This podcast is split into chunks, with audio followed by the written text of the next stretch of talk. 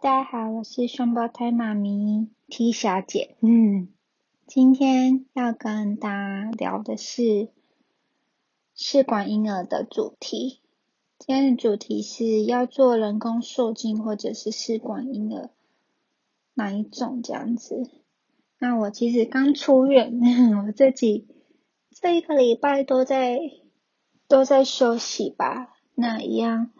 就是觉得嗯身体好像有好一点点，才才有办法录。但是我今天还是，他是因为怀孕的关系，应该是怀孕的关系。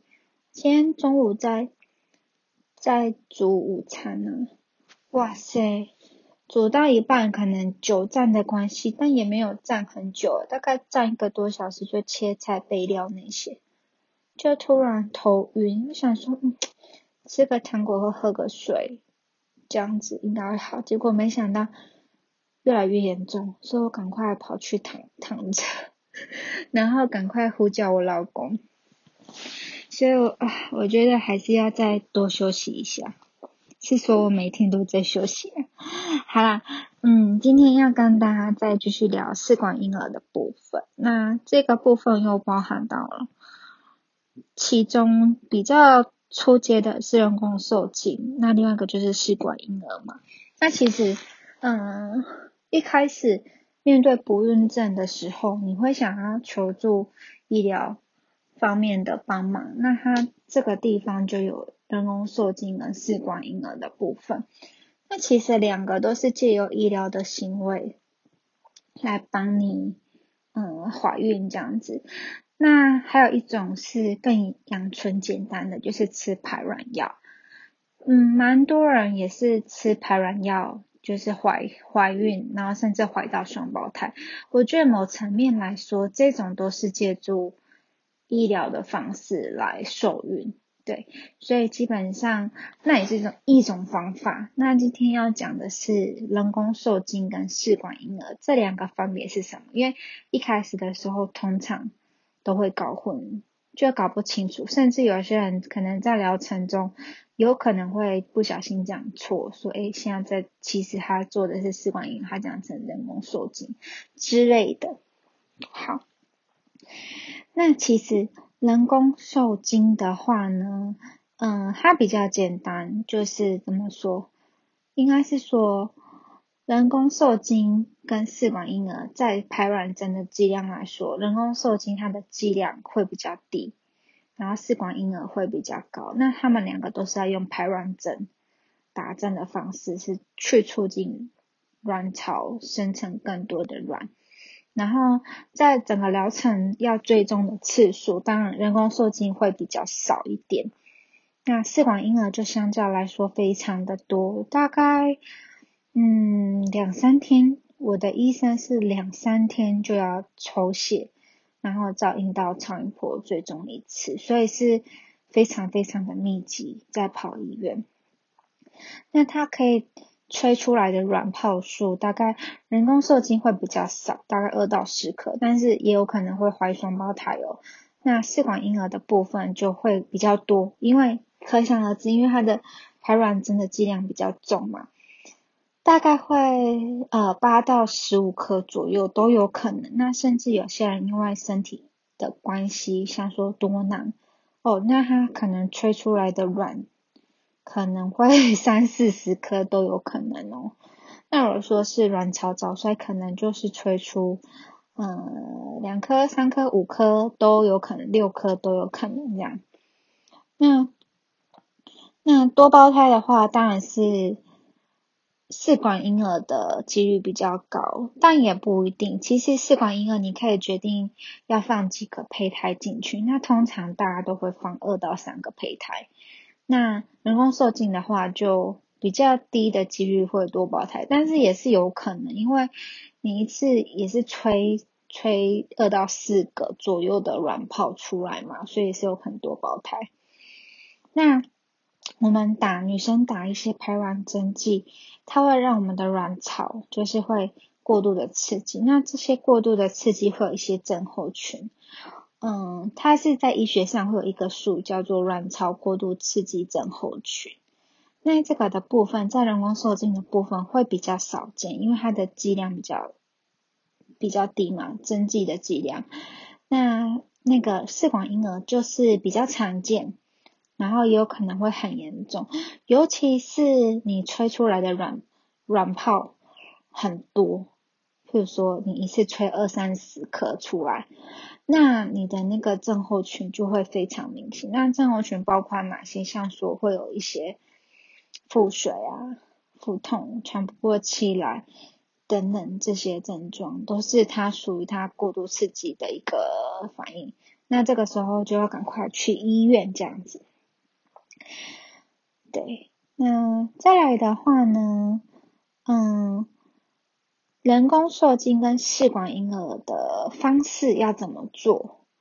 应该是说，我觉得要看夫，就是两个人夫妻的年纪，还有再就是经济嘛，经济你的预算是多少，然后还有你们自己身体的状况是怎么样，来去决定说到底要是做哪一个，是要做人工受精还是试管婴儿？那其实我前面要。跟大家分享到，就是这两个其实我都有各做过，这样子有做过就可以跟大家分享这两个的差别是在哪里。那今天我会以比较简单的方式跟大家快速的分享，嗯，这两个差别。那有关人工受精的部分，我可能会再做一到二集跟大家分享。一下那时候做人工受精的状况，毕竟那个已经有点久远了，要回想一下，再慢慢整理跟大家分享。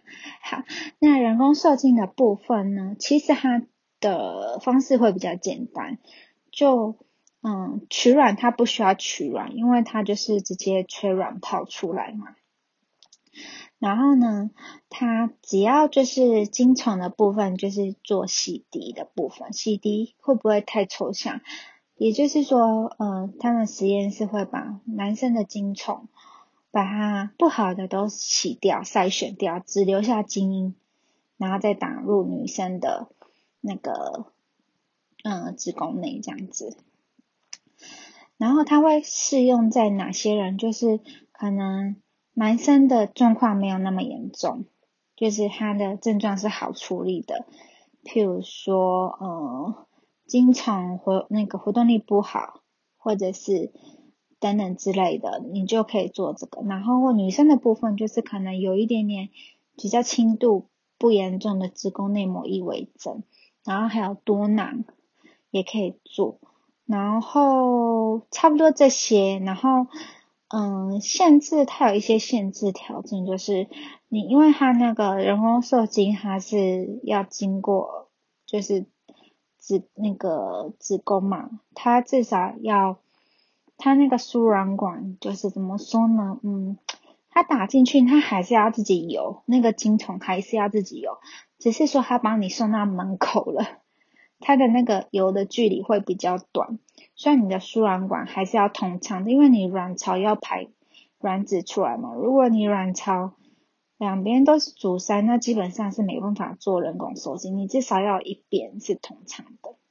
然后精虫的活动力也不能太长，大概数量大概要五百万以上这样子。在年纪的部分就尽量是四十岁以上，因为高龄的话来做，几乎几率真的是比较低，对。然后它的成功率会比较低，大概十二十 percent 左右。那费用的话也是比较便宜，大概两三万就可以处理解决掉一次疗程这样子。所以整体来说，人工受精是嗯比较简单的一个方式在进行。然后我记得那时候我做人工受精的话，我还是一样可以正常的上班，那就是回家打针。依照就是医生护理师说的那个时间打针，然后追踪这样子，其实没有影响到太多生活。那植入后也是精虫打入之后也是继续上班，所以我觉得人工受精，嗯，相对来说对女生的身体负担会比较少一点点。那试管婴儿的部分，它就是会比较复杂一点。像说它一定要进手术手术室全麻取卵嘛，那才有办法进行这个疗程。那它会适用在譬如说。嗯，刚刚讲过，就是试管的卵巢两边的输卵管都阻塞，然后男生他的状况比较严重，譬如说无精症，他完全没有精子，他只能借由手术的方式来去找找到虫虫这样子，然后再做培养，然后还有很严重的子宫内膜异位症的女生，还有就是呃高龄，高龄也是一个因素，因为嗯卵巢。会衰退嘛？那卵子虽然也会变少，或者是年轻早衰的那个怎么说？年纪很轻，但是卵巢早衰的的人就是我。对，然后呢，再就是他做过很多次人工受精都没有成功，那这个时候就可以来做试管婴儿看看。那其实大概大家会切。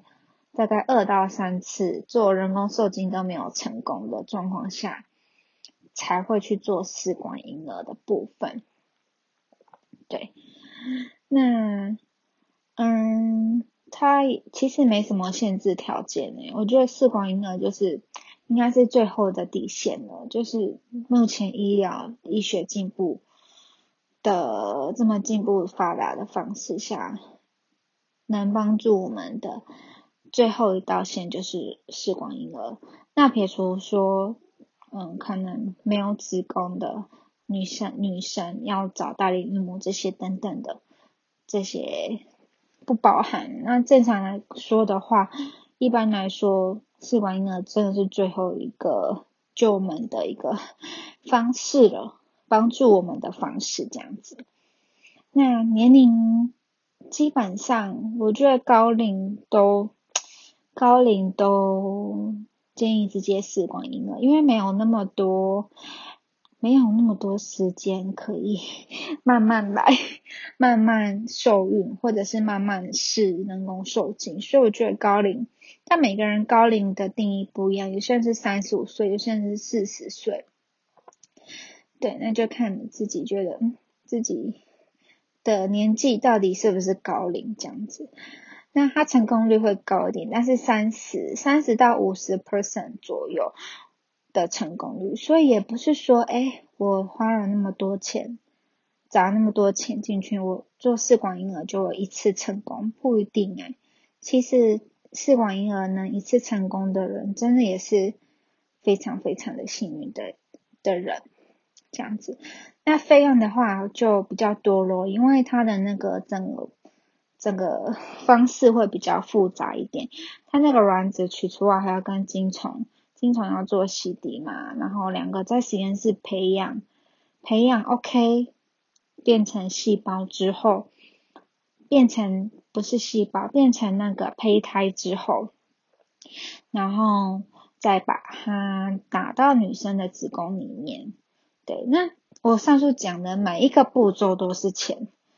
我讲的每一个像说呃取卵好了，洗涤精虫，然后培养，然后打进去子宫，这些全部都是钱。你所听到的每一个步骤好像很简单，但是其实都不便宜这样子。所以它的疗程一次的疗程的费用大概会抓十二到十五万。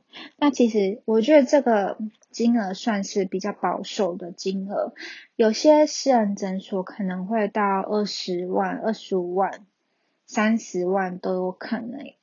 那十五万，差不多十五万的价钱，我觉得应该是大医院，对大医院的价钱。那当然南部、北部的价钱还是会有差。那。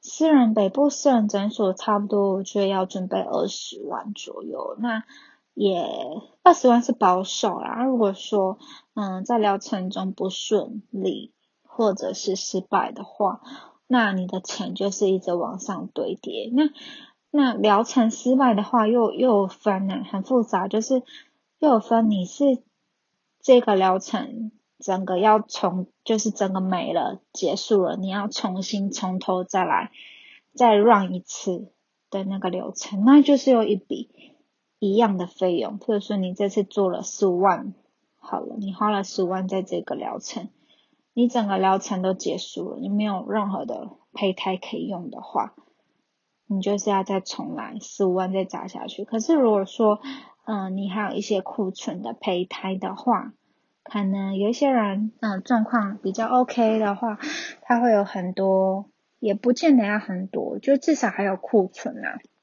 库存胚胎的话，那他就可以选择，他就选择把那个胚胎，嗯，解冻，解冻然后再植入的费用就好，所以相对来说会少一点点。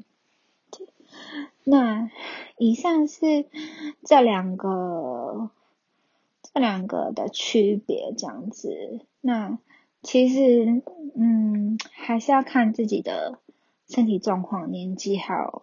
经济状况来选择说是要做哪一个这样子，那我想我之前是想说我们还我还年轻嘛，那我们就直接先做看看那个人工受精的部分，对，就有做过一次人工受精，那没有成功之后，嗯，也是休息了一阵子，半年之久哦，嗯，对。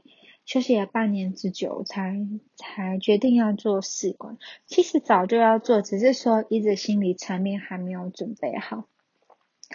对，那我觉得不管是做哪一个疗程啊，是做人工受精也好，试管婴儿的疗程也好，其实只要进入人工生殖这一块，嗯，女生。男女生，尤其是女生吧，因为女生在过程中要一直不断施打药物、针剂、施打针剂，然后吃药，其实对女生的身体、心理来说压力是非常大的。那身体能负荷，但心理不见得能负荷那个压力，懂吗？嗯，但是如果说两者来比的话，当然是试管婴儿的负荷。压力会更多，因为第一个是钱多很多，钱可能两三万的那个人工受精就突然要变成十二十五万、二十万的的费用，就差很多，差了十倍有。然后呢，再就是针剂用的也是确实比较多，吃的药也是一堆，抽的血也是很多。就两三天就要抽一次血吧，然后要做阴道超音波的检查，所以基本上我觉得在那个过程是非常压力非常大的，对，所以嗯，我建议如果说你们就是夫妻状况还 OK，那也年轻，没有那么严重。没有，也状况没有那么严重，可以试试看人工受精，甚至有些是吃排卵药这样子。那如果说，嗯，状况医生评估来说，人工受精是没有办法成功受孕的话，那就直接上试管也 OK。但前提是你们要存一笔钱，基本上我刚刚讲那十五万只是保守。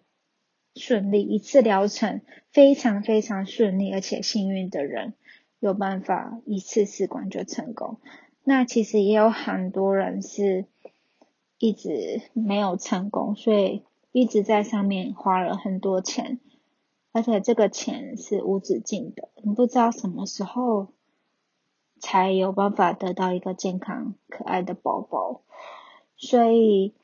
我觉得金钱的话，大家可能要准备好，然后心理的话，女生、男女生，尤其是老公要要陪伴，就是照顾、扶持老婆，这我觉得蛮重要的吧。那那做试管婴儿一定是要两个夫妻都确定要做再去做，不可能一个一个要做一个不做这样子。这样的状况是不可能，所以如果说决定要做的话，嗯，我觉得就好好的一起面对，一起加油这样子，那就相信医生吧。那如果说，诶，也是有人觉得说，既然就是试管的成功率比较高，那他就不想要他就不想要做人工受精，直接略过人工受精，直接上到最高阶试管婴儿。我觉得也可以，毕竟没有什么对跟错，因为第一每个人的身体状况不一样，那再就是经济能力不一样。但我觉得有试都有机会啦，那也不见得说试管一次就会成功。对，所以我觉得经济。金钱方面还有心理层面，真的是要做好最大的准备。而且在这个疗程试管婴儿的疗程中，应该应该是说已经会影响到女生的生活作息的。第一个是你两三天就要回去医院追踪一次，然后过程你要打那么多的针剂跟吃那么多的药物，所以。所以会一定会影响到女生的生活作息，然后身体、心理都会非常非常的压力很大。但是又想到，嗯，这么努力是为了要得到我们一个可爱的宝宝，就是我们爱的结晶，所以就会觉得说愿意去努力。所以两个人互互相扶持，一定。要很重要。那疗程中女生有可能压力会很大啊，或什么的。嗯，我觉得男生可以多倾听啊，对，那尽量陪伴女生这样子。那不管最后你们要做的是什么，是要做人工受精也好，试管婴儿都好，我觉得，嗯，既然我们遇到了这个问题，那就好好的去一起面对。对啊，因为你早面对晚面对，你都是得面对。那网络上有很多偏方，说呃一些奇奇怪怪，不能说奇奇怪怪，但是真的有人就说他们是用的那个方法而成功，吃了什么药而成功的一些偏方。那基本上，因为我是不太。不太去，不太相信网络上的这些偏方。那当然前提说有一些什么，呃，基础体温、排卵试纸那些比较科学根据的，嗯，我觉得可以去揣揣看。那如果说，嗯，要吃一些很贵的东西，很贵的中药，或者是做一些什么疗程啊什么的，然后又要花很多钱。那我觉得不如还把这些钱存下，因为因为做人工受精或做试管婴儿，它的几率会相对来说更高，而且而且对女生来说，也可以你也可以很清楚知道说，哎，你做了对你的身体、心理的作用，还有会有哪些不舒服的副作用，你都会知道。可是如果你去做一些网络的偏方，你不知道这个。东西是什么，然后会对你的身体造成什么伤害？所以我觉得不要轻易的尝试网络上面的一些东西，不孕就是要看医生，对，非常的重要。那也是因为这样子，我很早算早结婚吧，对，很早就结婚了，那也很早就面临到不孕，哎，自己其实有不孕的问题，那也很积极。坦然的去面对，就是走，当然前面也是有走一些基础体温或者是排卵试纸那些，那后面也是觉得很累，然后嗯，也是排卵试纸那些也是不少钱，所以也是踹了一阵子，一年多，觉得嗯还是要面对现实，所以我们就去就拉着老公，我就拉着老公去。去看医生，这样子两个人就一起去看不孕症门诊。对，那也庆幸那时候自己还蛮有病视感的，知道哎自己就真的是不孕，所以也还好提早面对了这个问题，那才有办法顺利的早点面对，早点解决这问题。因为对女生来说是非常现实，年纪还有。时间是非常现实的，时间一拖，身体状况就会衰退很快，而且这个是不可逆的。你说要吃什么 DHEA 或者是吃什么保健食品或做什么事情，其实没有什么太大的效果，因为卵巢就是这样子啊，卵巢就是不可逆的衰退，它只会越来越糟，它不会因为你吃了什么而改善。有啦，就只有一个就是呃运动，对。除非你就是真的很认真、积极的运动，它可以让你的卵子就是品质好一点，这样子。对，这医生跟我说的，那也是医学目前是有研究证实出来的，可以运动可以改善卵巢卵子的一个品质，这样子。对，所以总结，我觉得今天跟大家分享说，嗯。你现在面临到你不知道到底是要做人工受精或者是试管婴儿，可以参考上面我刚刚讲的那个方式分析。嗯，我上面分析的那些分享的那些差别，那也是要评估自己的身体状况，两个人的身体状况，还有嗯最重要的是经济能力。那我觉得。不管怎样，有做都有机会。那人工受精的话，当然也要设一个停损点。譬如说，你们决定说好做一次没有成功，或者做两次、三次没有成功，你们就要做试管婴儿。哎，可是其实有人会觉得说，哎，你做三次做三次人工受精，差不多就快十万块了。那你还不如再多多个几万块，你就可以做试管婴儿。没错，也是有人会这样讲。就像我刚提到的那个方式，提到的那个那些，就是有人就是说，你做三次人工受精，差不多就再多一些钱，就试管婴儿的钱。所以有些人就直接想试管，那我觉得也 OK。那我们。我们那时候的讨论是说设一次停损点吧，对，所以人工受精一次没有成功，我们就直接上试管婴儿的部分。